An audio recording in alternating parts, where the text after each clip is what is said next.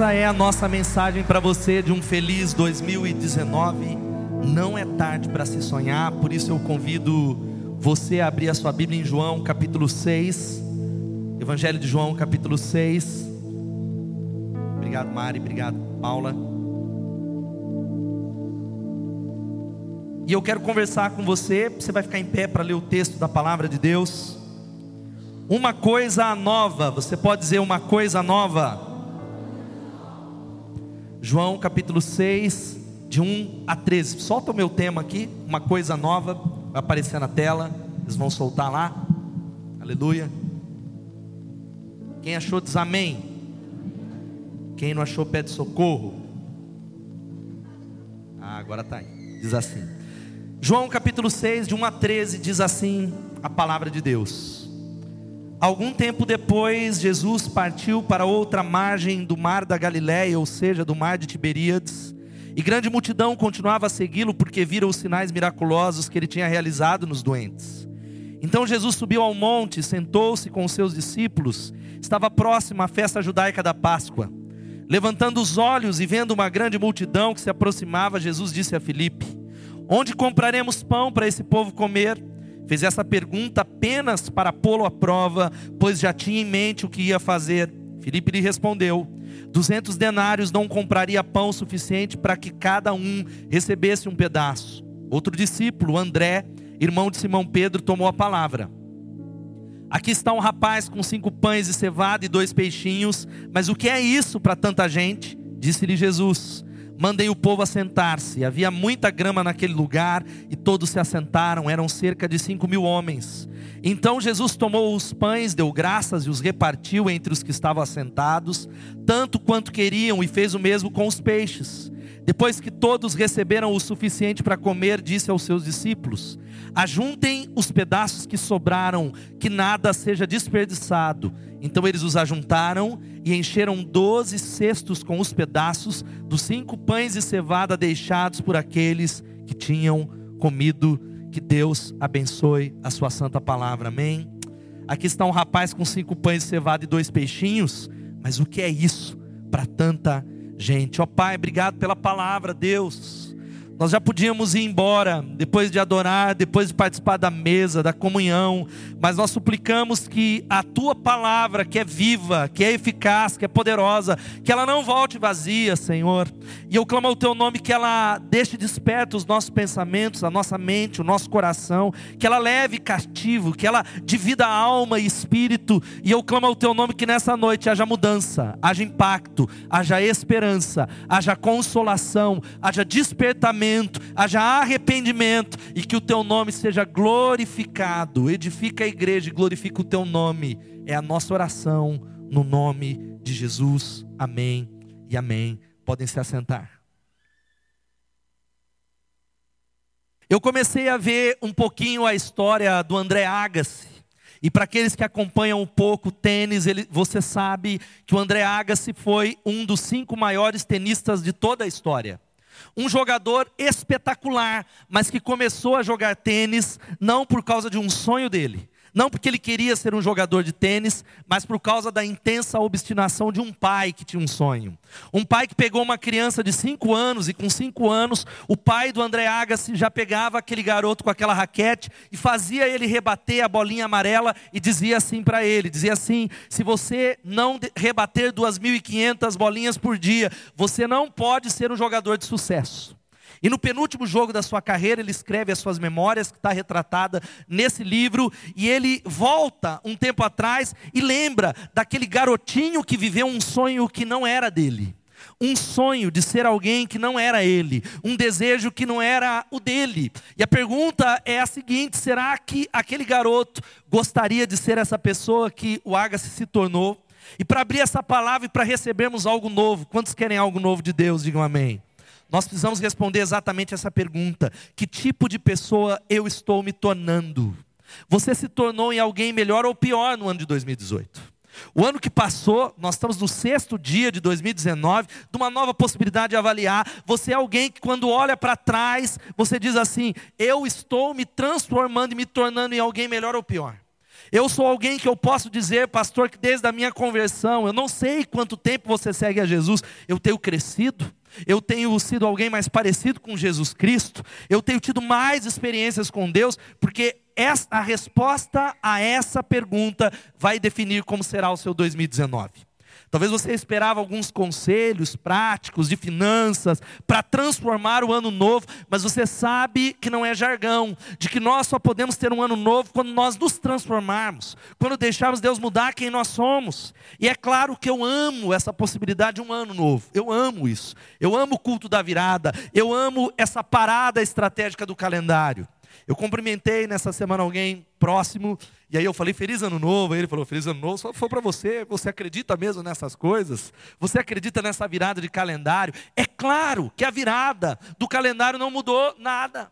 É claro que a virada por si só, mas é uma boa possibilidade de reavaliar, é uma boa possibilidade de refazer os planos, de refazer quem nós somos, porque o problema é que nós somos engolidos pelo dia a dia.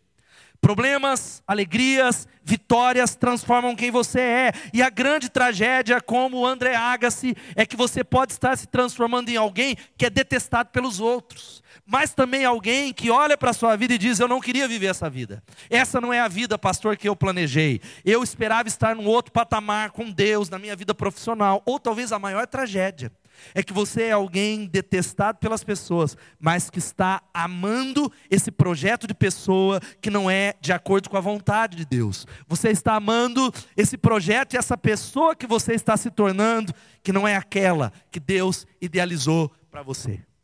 Agora, esse texto é um texto que fala algo poderoso para nós, é algo que traz um ânimo para nós, que o nosso Deus é um Deus que diz que primeiro você precisa se transformar em alguém novo, mas Ele é o Deus que faz novas todas as coisas. Quem pode dizer amém? Quantos querem receber coisas novas nesse ano? Digam amém. Eu desejo. E o Deus que nós servimos, esse texto que nós lemos retrata isso. Ele quer te fazer novo. Deus quer te dar um novo. Deus quer restaurar, refazer. Ele é especialista. Ele é expert de transformar e pegar coisas que não são e transformá-las. Ele é especialista em pegar coisas insignificantes e reciclar histórias, reciclar pessoas, reciclar famílias, ressignificar jornadas, porque esse é o Deus que nós servimos. Você pode dizer amém? Tanto que é uma palavra que ecoa na consumação de toda a história. Na consumação de toda a história, e Deus ele é atemporal. Não existe início, meio e fim para Deus. Ele não conta tempo, ele é atemporal. Ele diz, veja só a palavra de Jesus: aquele que estava sentado no trono disse: Eu estou fazendo novas todas as coisas. Você pode dar um glória a Deus? É a Bíblia. Ele está dizendo para você que talvez está feliz com um tipo de pessoa que não é igual a Deus, ou você que talvez está triste, falando eu preciso ser transformado. Ele está fazendo novas todas as coisas. E sabe o que é interessante? A Bíblia continua dizendo que ele acrescenta ainda, ele diz: escreva isso, pois essas palavras são verdadeiras e dignas de confiança. Eu estou fazendo novas todas as coisas, louvado seja o nome de Jesus. Em toda a escritura, Deus é um Deus que faz tudo novo. Deus ele traz palavras, Deus usa pessoas. Pessoas que tinham tudo para serem pessoas descartadas na história, foram usadas por Deus para fazer um grande impacto. Quando eu leio a minha Bíblia, eu encontro personagens que são muito parecidos comigo e com você. Homens e mulheres que eu não convocaria para o meu time. Homens e mulheres que eu não selecionaria para o staff da igreja. Mas gente que impactou a história do mundo porque entendeu que tudo depende dele. Tudo depende dele. Você pode dizer, tudo depende dele. Olha só, Isaías vai dizendo: esqueçam o que se foi, não vivam no passado, vejam, eu estou fazendo uma coisa nova, ela já está surgindo, vocês não a reconhecem. Deus ele está dizendo para nós, Igreja Batista Betesda, esse é talvez dentre os três versículos, ou os dois, o Evinho está aqui, quem fundou a igreja, talvez eu sintetizo como o versículo da história da Igreja Batista Betesda. E ele está dizendo para nós, querido irmão, esqueça o que passou, não viva no passado. É uma tendência que nós temos de viver com o saudosismo do passado, com as histórias do passado, com coisas do passado. Ele está dizendo: vejam, eu estou fazendo uma coisa nova, ela está surgindo, vocês não a reconhecem, porque até no deserto eu vou abrir um caminho e riachos no ermo. Aplaudo o Senhor por essa palavra poderosa. A palavra de Deus vai ressignificando, porque Ele é o Deus que faz novas todas as coisas. É o Deus que pega aquilo que é insignificante, aquilo que você diz não dá e transforma. Deus é o único que cria a partir do nada. Os seres humanos não têm o poder de criar a partir do nada. Eu poderia olhar para você e olhar para essa mesa e falar assim para o Mateus, falar, ó, oh, tá vendo isso aqui? Eu criei do nada. E ele ia falar, ah, grupo, porque não é possível. Existe uma matéria-prima para construir, para ter ideias. Deus é o único que cria a partir do nada. É por isso que no Gênesis há uma expressão em latim que quer dizer ex nihilo ou ex nihilo, que é Deus ele cria a partir do nada. Disse Deus através do poder da sua palavra, o Deus que cria do nada e ele transforma todas as coisas. Ele é especialista em fazer isso nessa noite com o seu casamento, com a sua história, com os seus sonhos, com a sua área financeira, com o seu filho que está longe da igreja, com o seu marido, com a sua esposa, com um casamento falido, com um ministério falido, talvez com a saúde que está falida. Por isso que nós acreditamos naquilo que o profeta Isaías profetizou, que desde os tempos antigos ninguém ouviu. Nenhum ouvido percebeu, e olho nenhum viu outro Deus além de ti, que trabalha para aqueles que nele esperam, a ele seja honra, glória e louvor. Sabe que Deus é esse? é um Deus que trabalha para aqueles que nele esperam. Querido, não espera no governo. Não espera, eu vejo discussões ali, aqui e acolá. Primeira coisa que você precisa saber, como discípulo de Jesus, a Bíblia manda a gente orar pelos nossos governantes. Criticamos, mas oramos. Nós oramos por aqueles que estão em posições de autoridade. Mas não é do governo que vem a esperança. Não é de pastores, não é de líderes, não é da sua esposa, não é de uma oportunidade. A Bíblia diz que Deus trabalha para aqueles que nele, aqueles que nele esperam, aqueles que nele confiam. Esse é o Deus que nós servimos. Louvado seja o nome de Jesus. O pastor Miles Morrow, ele diz que Deus não começa nada que ele já não tenha terminado. Querido, eu quero abrir antes de te dar alguns princípios dentro do texto que Deus já realizou e ele consumou toda a obra e tudo aquilo que é necessário para você ser vencedor. Quem crê nisso? Ele já realizou. Por isso que na obra da criação, poderia ser o meu texto base para essa mensagem, ele cria todas as coisas e no sexto dia ele cria o homem. Na hora que o homem é criado, ele cria o sétimo dia e ele descansa das suas obras. Sabe por que qual que é o significado disso? Deus está falando para você e para mim, você não precisa realizar nada, eu já fiz. Você não precisa criar nada. Eu criei todas as coisas. Eu criei tudo aquilo que é necessário para a sua satisfação. Deus não começa nada que ele já não tenha terminado. A obra que ele começou, ó, Filipenses 1,6 diz que aquele que começou a boa obra, ele vai terminar em nome de Jesus. Quem pode dizer amém? Mas, pastor, faz 20 anos. Eu tomei atalhos, decisões erradas que renderam consequências. Mas se você voltar para o trilho e confiar, porque Ele trabalha para aqueles que o amam, todas as coisas cooperam para o bem daqueles que o amam, Ele vai terminar a obra que Ele começou na sua vida no nome de Jesus. Ele vai terminar, e eu quero deixar algumas lições dentro desse texto. Esse é um texto conhecidíssimo, eu já preguei muitas vezes nesse púlpito. É um texto que fala sobre a primeira multiplicação de pães. Eu imagino só a cena, há uma grande multidão, você já ouviu eu explicar isso, que havia ali pelo menos 20 mil pessoas porque as mulheres e as crianças não eram contadas, provavelmente 20 mil pessoas, uma grande multidão, e o texto diz que Jesus ele faz uma pergunta tola para Filipe. Jesus faz uma pergunta boba. É interessante que ele olha, ironicamente, ele diz assim: Olha, onde é que a gente vai comprar tanto pão para essas pessoas? Onde é que nós vamos arrumar dinheiro? Presta atenção antes das lições. O versículo 7 diz o seguinte: ou melhor, o versículo, o, o, versículo 6, a parte B, ele diz, ele fez essa pergunta apenas para pô-lo à prova, pois já tinha em mente o que ele ia fazer. Louvado seja o nome de Jesus. Sabe o que significa? Deus já tem em mente o que ele vai fazer sobre o seu casamento, querido. Deus já tem em mente o sucesso do seu ministério. Deus já tem em mente. Você está aí se descabelando. Deus ele faz algumas perguntas. Ele já tem em mente e algumas lições para nós experimentarmos um novo de Deus, o verdadeiramente novo, uma coisa nova. A primeira lição é a seguinte: entregue o que está em suas mãos para Jesus e saia da frente. Vamos falar isso todos juntos? Entregue entregue. É interessante que depois daquilo ali, e eles fazem uma pergunta, e André, irmão de Simão Pedro, ele olha para Jesus, toma a palavra e diz: Ó, oh, aqui está um rapaz que tem cinco pães e dois peixes. É o primeiro Macfish da história que foi ali. Estava lá.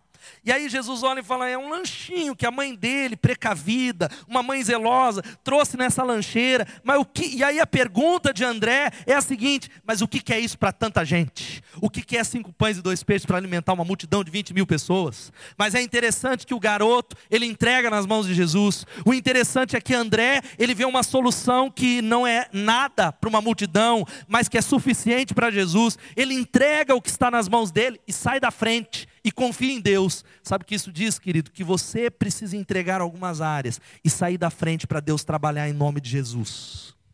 Sabe qual é o nosso problema nas mais variadas áreas? Vale para a igreja, vale para o ministério, vale para o casamento, vale para finanças. É que a gente entrega, mas fica na frente de Jesus. A gente entrega, mas não descansa. A gente entrega, mas fica querendo que Ele resolva no nosso tempo. Nós entregamos. Ele está dizendo para você: ei filho, se entrega, se rende, mas saia da frente em nome de Jesus. Sai da frente, deixa Ele abrir caminho, deixa Ele realizar. Agora, esse Jesus é interessante porque há momentos em que ele faz perguntas tolas. Perguntas que eu diria, Jesus, você está de brincadeira. Ele olha para um cego e diz assim: o cego está lá, clamando, filho de Davi, tem misericórdia de mim. Jesus olha para ele e fala: Que queres que eu te faça? O cego falou: Eu queria um Uber, eu queria ir para Paris. É claro que é ver. É perguntas tolas. Agora sabe por que, que Jesus ele faz algumas perguntas que parecem tolas? Jesus olha para Felipe e testa Felipe falando: "Olha, como é que nós vamos alimentar essa multidão, Felipe?" E aí talvez se eu fosse Felipe, com temperamento, falava: "Responda o Senhor, o Senhor que é Jesus, eu sou humano". E ele faz algumas perguntas tolas para que nós cheguemos à conclusão de que o milagre é impossível de acontecer. Ele pergunta e ele levanta algumas questões para você, e ele diz: olha, como ele faz com Ezequiel. Ele leva Ezequiel diante de um grande vale de ossos secos e faz uma pergunta tola e diz assim: poderão esses ossos reviver? Poderão ter vida nesses ossos? E aí Ezequiel, ele, ele samba para lá, samba para cá e faz algo relativamente em cima do muro, mas melhor do que muitos de nós, ele diz: Tu o sabes, tu o sabes. E ele diz: profetiza, profetiza, profetiza. Amém. Amém. Sabe o que ele está querendo dizer para nós? Que o milagre só virá quando você chegar ao final de você mesmo. O, fi, o, milagre só virá quando você não tiver mais recursos. O milagre só vai acontecer dentro dessa igreja quando nós não tivermos mais nada para fazer e chegarmos ao ponto exato da dependência em que possamos falar assim: Jesus, não tem como eu fazer, é impossível. Quantos tem algo impossível para ser realizado? Levantem as mãos é o palco exato para que ele possa fazer em nome de Jesus. Porque se é impossível, é a especialidade do nosso Deus. Se não é impossível, nós tentamos dar um jeitinho, nós tentamos encontrar soluções. E é interessante que esta igreja, a Igreja Batista Bethesda, começou com uma ideia tola. Cadê o Redivaldo, os fundadores dessa igreja? Será que nós podemos fazer a diferença na vida de famílias? Será que três famílias podem impactar uma cidade? Uma ideia tola, mas Deus é especialista em pegar situações insignificantes, em criar do nada. Ele pode pegar aquilo que você diz é insignificante, pastor, e multiplicar. Ele pode pegar a sua célula, que tem três pessoas, e transformar numa grande multidão que vai mudar Piracicaba. Deus pode pegar você e mais dois amigos numa multidão que vai transformar o ambiente universitário dessa região em nome de Jesus. Deus pode mudar o seu bairro. Você crê nisso? Amém? Mas nós começamos a olhar para nós e falar o que é cinco pães e dois peixes para essa grande multidão. Quem sou eu? E você precisa entregar quem você é e nem quem, não quem você acha que deveria ser. Porque o nosso grande problema é que a gente faz a conta e a gente avalia e aí eu olho e falo, eu não tenho tanta habilidade como é vinho, então Deus não vai me usar. Eu não tenho tanta habilidade como pastor fulano de tal. Porque tem gente, eu já preguei isso, que tem cinco talentos. Existe a parábola dos talentos. Tem gente que tem os cinco. O cara canta, o cara toca, o cara é bonito, o cara tal, não tem isso e aquilo, foi tudo. Quem conhece gente assim que fala, Deus deu tudo para ele? Quem conhece alguém assim? Olha os invejosos. Tem gente assim melhor que você, irmão. Fala para o irmão que está do seu lado, fala assim: existem pessoas melhores do que você. a inveja, né? Não reconhecer. É claro que há, mas sabe qual é o problema? A comparação. A comparação. Sucesso é fazer o melhor que você pode onde você está, com aquilo que está nas suas mãos. Sucesso, vou repetir: sucesso é fazer o melhor que você pode, onde você está, com aquilo que você tem nas suas mãos, no nome de Jesus. Você pode dar um glória a Deus? E Deus quer que você se entregue primeiramente a Ele nessa noite. Deus deseja que você fale: Deus, o Senhor vai me usar como eu sou, não como eu acho que eu deveria ser. O Senhor vai me usar nas minhas fraquezas, nas minhas áreas de possibilidades, de potencialidades, porque quem vai fazer o Senhor, a glória pertence ao Senhor, em nome de Jesus. Eu tenho orado muito sobre isso, porque a nossa tendência é sair desse eixo é esquecer, porque eu quero fazer o meu melhor e você precisa fazer o seu melhor, ser o melhor discípulo no sentido de se dedicar a Ele, mas entender que a glória pertence a Ele, a glória é somente dele. Um dos exemplos é desse camarada que chama Nathan Burken, diretor de um presídio nos Estados Unidos chamado Presídio Angola. O presídio Angola foi considerado durante muitos e muitos e muitos anos um dos presídios mais violentos do mundo, com índice de assassinato muito grande. Não havia ninguém que podia conter o índice de criminalidade, de violência dentro daquele presídio. Mas um certo dia, o Nathan, ele parou diante daquela grande impossibilidade de mudar aquele sistema e fez uma oração a Deus. Falou: Deus, eu não tenho nada, eu não consigo mudar, mas eu quero que o Senhor coloque a mão, que o Senhor pegue aquilo que é impossível e transforme. Ele começou um processo de um instituto e um curso à distância da Bíblia para aqueles presidiários, e aquele presídio foi completamente revitalizado, transformado. Hoje há dezenas e dezenas de pastores que foram formados, e o, índice de criminalidade de Angola baixou para quase zero. Um dos presídios que é modelo não só nos Estados Unidos, mas em todo o mundo, porque houve um homem que ousou entregar para Deus e sair da frente. Houve um homem que ousou dizer: Eu não posso fazer nada, o Senhor pode. Entregue para Jesus. Você pode dizer amém? Segunda coisa, sabe qual é? Vença o medo para experimentar o milagre da multiplicação. Vença o medo. Primeiro, André demonstra medo. E se fosse talvez eu ou você, não levaria cinco pães e dois peixes, porque ele mesmo respondeu. Mas o que é isso para tanta gente? Mas ele decide olhar para algo que estava na mão dele, para olhar algo que era pequeno humanamente, porque ele conhece quem é Jesus. Ele diz: Jesus, a gente tem aqui algo. É pouco para essa multidão, mas há algo. Ele vence o medo. Ele é alguém, o medo do garoto de perder o lanche. Você já parou para pensar o garotinho? A crise. Meu Deus, mas, mas, vale cinco no estômago do que tudo voando? Como é que eu vou dividir isso? Criança é assim, eu abro um parênteses. Que às vezes as pessoas falam, você quer um pedaço? É por educação miserável, não aceita. Conhece alguém assim? A coisa mais triste é você comendo, você quer um pedaço de chocolate? Quero. Você, miserável foi por educação. Brasileiro é assim, viu? Brasileiro é assim. Brasileiro é desse jeito. Eu imagino a crise do garoto. Entrego meu McFish ou não entrego? Dou ou não dou? Ele venceu o medo. E eu tenho falado algo dominicalmente no púlpito dessa igreja, se você tem ouvido. Se há algo que mata a fé, se há algo que mata a possibilidade de Deus realizar uma grande obra nessa cidade, de Deus te usar, de Deus te chacoalhar, dele multiplicar, se chama medo. A voz do medo. A voz do medo. Não faça uma aliança com o medo. Você pode dizer amém? Se há algo que você precisa entender é que o medo é um espírito. O medo é o arsenal de Satanás que esmaga a fé. É o medo que solapa, que diminui, que destrói a fé. É o poder do medo. É o poder do medo. E o medo é alguém, algo que você vence hoje. Amanhã pela manhã ele vem falar no seu ouvido. Vai dar errado vai falir. Você é insignificante, você é um nada, você não vencerá esse pecado, sua célula não vai multiplicar, a igreja não vai crescer, os seus negócios vão naufragar, seus filhos vão abandonar a fé. Vença o medo para experimentar o milagre da multiplicação. Entregue os medos aos pés do Senhor. Agora, como é que nós aumentamos a nossa fé? Ouvindo a palavra de Deus, declarando, rendendo aos pés dele. Mas para isso, você precisa sair da zona de conforto. Saia da zona de conforto e não se contente com a média. Aprofunde-se no rio de Deus. Tem muita gente que faz 10 anos que está igual aquele camarada que, que não sabe nadar. Quem não sabe nadar aqui? Levanta a mão. Eu estou entre eles aí. Aí você fica lá na praia. É a maior tristeza quem não sabe nadar. Que aí você fica ali chacoalhando o pé. Aí você, aí você faz os negócios. Eu estou nadando borboleta, tá nada. Aí você faz aquilo. Aí você mexe. Só que você não vai para a água profunda. Você fica ali, é gostoso. Quantos acham que é legal? Quem gosta de piscina, praia aqui, levanta a mão, né, Deus? É uma benção. Mas não se compara a quem sabe nadar. Dá uma inveja. Não se compara. Na vida com Deus é exatamente assim. Há muita gente que está há 10 anos ah, mexendo. Mano, olhando e não se aprofunda no rio de Deus, porque não quer sair da zona de conforto. A zona de conforto é você ser um crente que senta às vezes no mesmo lugar, que vai até para a célula, mas é alguém que não sai do seu lugar de conforto porque dá trabalho, porque você tem medo.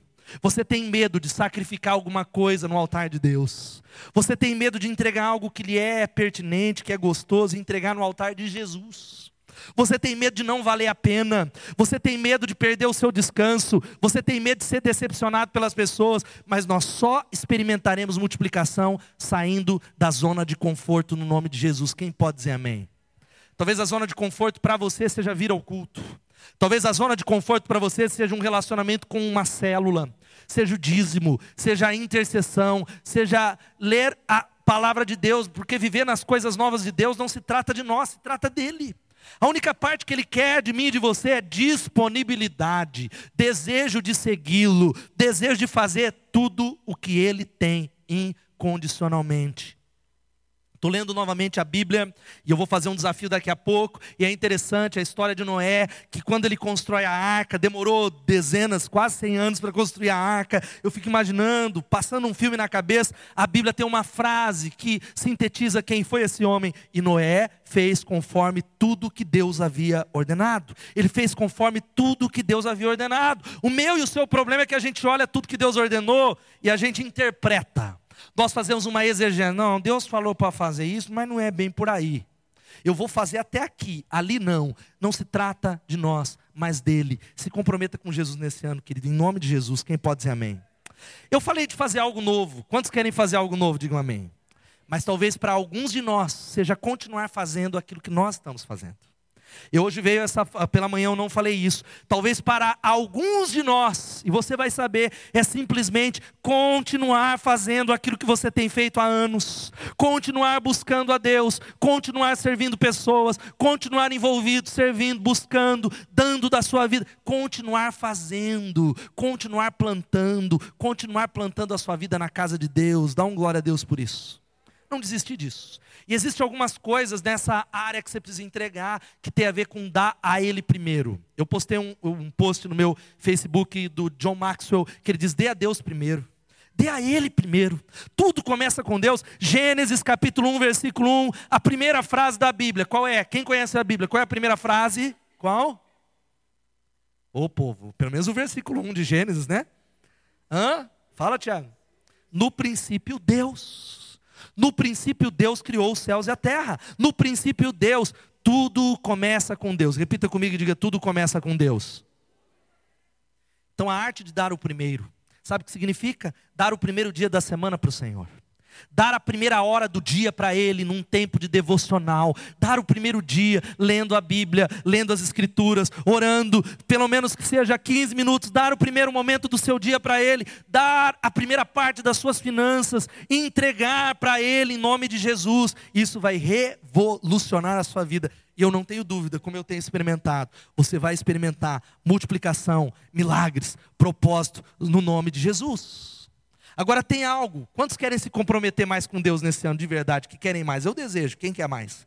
Você precisa ler a Bíblia. Eu quero desafiar você a meditar nessa palavra, a ler essa palavra. Sucesso. Eu fiz um vídeo no Facebook lá, 20, é uma aula, 20 minutos, uma dica de como você vai ler e meditar na palavra de Deus. Entra lá. 20 minutos, você precisa meditar nessa palavra, ler a palavra, deixar ela ler você. Falar essa palavra, declarar essa palavra, e eu faço um desafio de você ler pelo menos uma vez a palavra de Deus nesse ano todo. Lendo quatro capítulos, final do ano, você lê a Bíblia toda. Mas eu quero desafiar alguns guerreiros. Tem um irmão que me procurou lá, o Mozabiel, falou: Pastor, estou nessa com você.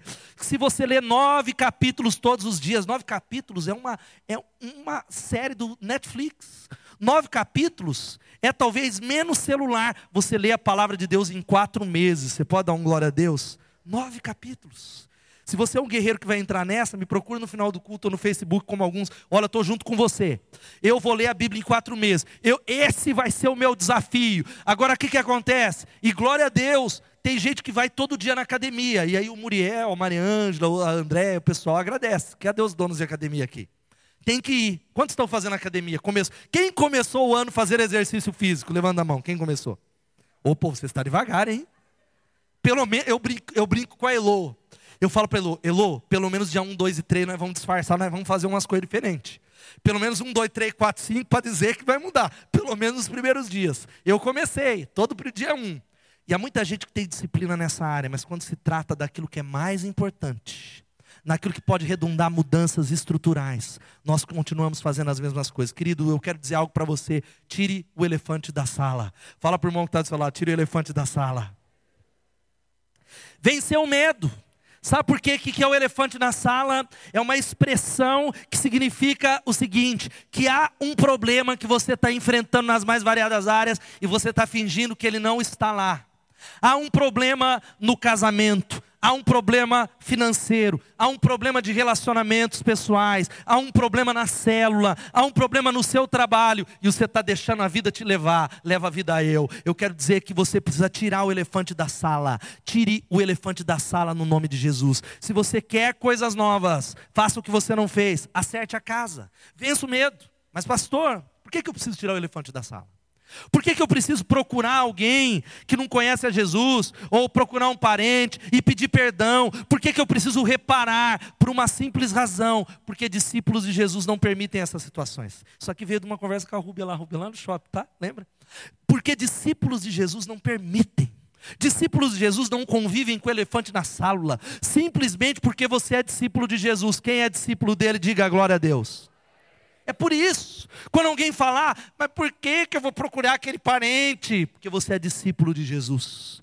Mas por que, que eu vou reparar essa situação e restituir? Porque você é discípulo de Jesus. Discípulos de Jesus não permitem elefantes na sala. E há muita gente que tem dificuldade em fazer isso. Há muita gente que tem dificuldade de pedir perdão dentro do casamento. Há muita gente que tem, ele, ele pisa na bola, ele briga, e aí ele tem uma tese que não é bíblica, não está na palavra de Deus. Eu brigo com o Marcos ali, de repente, aí eu falo para o Marcos, no outro dia, o Marcos, está tudo bem? Se, se houver algo aí para você perdoar, perdoa, tá? Aí ele, amém. Mas houve algo, não é se houve algo. Sabe por onde é que está a Bíblia ensinando isso? Provérbios 14, 9 diz que os insensatos zombam da ideia de reparar o pecado cometido, mas a boa vontade está entre os justos. Louvado seja o nome de Jesus. O insensato, quem é o insensato? Aquele que não tem bom senso, o tolo. Ele zomba da ideia de reparar o pecado, de restituir, de procurar, de se arrepender, mas a boa vontade está entre os justos. Glória a Deus. Alguém me procurou e falou isso, pastor, mas eu, por que, que eu tenho que acertar com fulano? Eu falei, porque fulano não conhece a Jesus, você é um discípulo de Jesus. Então, azar o meu, eu falei, não, a sorte é sua, porque os insensatos zombam da ideia de reparar o pecado, mas a boa vontade está entre aqueles que são justos, louvado seja o nome de Jesus. O Machado de Assis já dizia que a primeira glória é a reparação dos erros. Qual é o erro? Qual é o medo? Porque dá medo, queridos. Medo de ser rejeitado, medo de ser humilhado, medo de ser deixado para trás, vence o seu medo para experimentar a multiplicação. Isso tem a ver com fé, o Evinho vai chegando já aqui. Quantos precisam de fé para vencer o medo? Digam amém. Queridos, eu não tenho dúvida, preguei isso nos três últimas mensagens de 2018, que o que impediu a gente de ter um ano excelente foi a fé. Sem fé é impossível agradar a Deus. E olha só o que a Bíblia diz, eu queria que você lesse comigo. Vamos ler 1 João 5, 4. O que é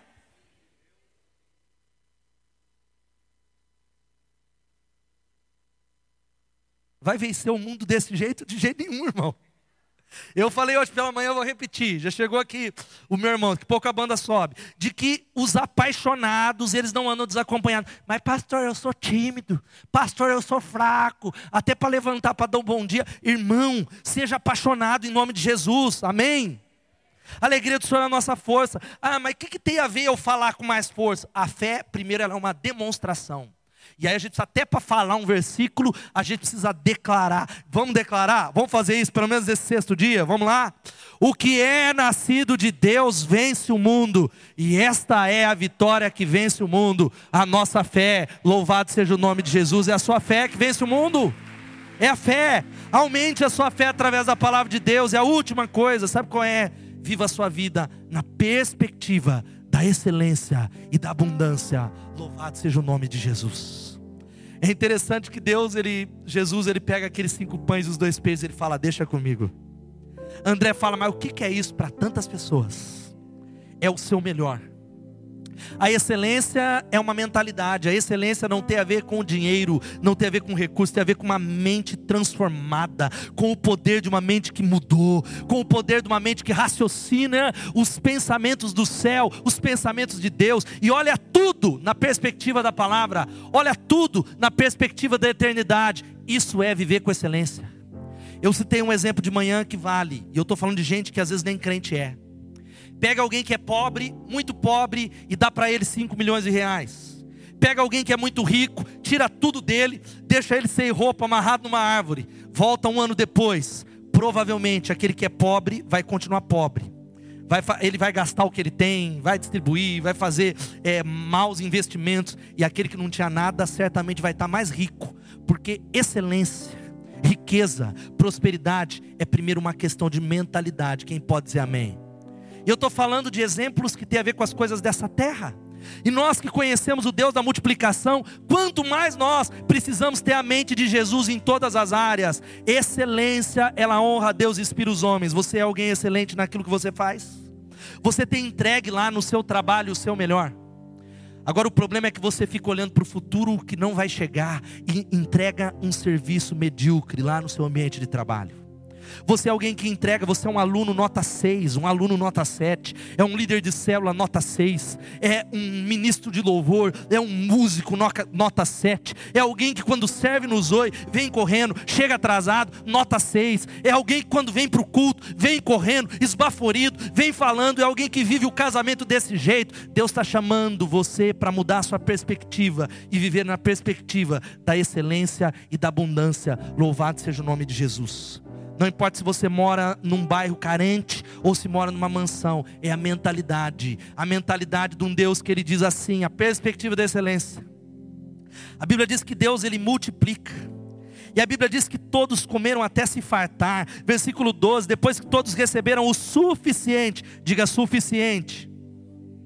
Ele disse aos discípulos: Ajuntem os pedaços que sobraram, que nada seja desperdiçado. Deus é o Deus da abundância.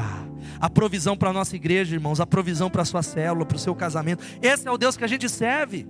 Mas a gente vive numa escassez e a banda vai subindo já aqui. Eu quero dizer para você: decida crescer no nome de Jesus. Fala aí para o irmão que está do seu lado: decida crescer, irmão. Crescimento quando um líder melhora, todos ganham. Quando um marido melhora, a família ganha. Quando uma mãe melhora, todos ganham. Quando um adolescente melhora, todos ganham. Quando um jovem melhora, quando um profissional melhora, quando ele cresce, quando ele é esticado. Mas, pastor, qual é o meu limite? Cinco pães e dois peixes. Sabe por que o milagre da multiplicação não aconteceu na Bethesda? Não é por causa do dinheiro que nós não temos, mas é por causa daquilo que pertence a Deus e nós retemos é por causa daquilo que são os nossos cinco pães e dois peixes. O que é isso para muita gente? O que é isso para plantar 20 igrejas nos próximos anos? O que é isso? Deus só pede para você o seguinte: traga para mim e saia da frente. É os seus cinco pães? É tudo que você tem? Esse ano eu creio que eu vou viver o ano do crescimento. Eu já estou vivendo. Irmãos, hoje é o dia 6. O que eu já tive de respostas de oração nesses primeiros dias do ano, glória a Deus. Você tem tido respostas de oração? Não é possível ser o sexto dia do ano e você ainda não teve tempo devocional. Não é possível ser o sexto dia do ano e você ainda não, se, não compareceu aos pés do Senhor e não buscou, não clamou. Não é possível ser o sexto dia do ano e você não jejuou ainda. Não é possível ser o sexto dia do ano e você não falou de Jesus para alguém ainda. Não é possível ser o sexto dia do ano e você não evangelizou ninguém ainda. Deus, Ele chama você para viver na perspectiva da excelência, porque não se trata de você, se trata dele. Louvado seja o nome de Jesus. Fica de pé no seu lugar, meu irmão. Essa frase me impactou demais. E eu quero profetizar. Fica tranquilo, a gente vai. Hoje passou um pouquinho por causa da ceia, mas a gente vai cantar e você vai embora. Descansa o teu coração. Que o meu nome não vai muito longe mas o seu nome, Jesus, me dá acesso ilimitado às fronteiras do reino, a Ele a honra, a Ele a glória, a Ele o louvor. É o nome dEle. Você precisa de dinheiro para fazer algo que tem a ver com Deus? A provisão abundante lá, querido. Vez ou outro vem alguém, pastor, quando eu abrir um negócio, Deus sabe que eu vou comprar um terreno para a igreja. Aí eu falo, está sendo fiel no pouco, filho? Você é dizimista ofertante generoso? Não, não sou. Falar, então não vai rolar. Porque se você não é fiel no pouco, não será quando estiver no muito. Porque se você é infiel no pouco, vai ser infiel no muito. O nome dele tem acesso ilimitado. Agora não esquece disso. A gente vai cantar e eu quero fazer um desafio para você: que tudo que é de Deus, o diabo sempre será contra. Vamos falar isso? Experimenta maratonar o Netflix. Teve alguém que falou, pastor, eu vi demônio, o diabo me amarrou, não consegui assistir o Netflix. Não, a gente maratona tudo.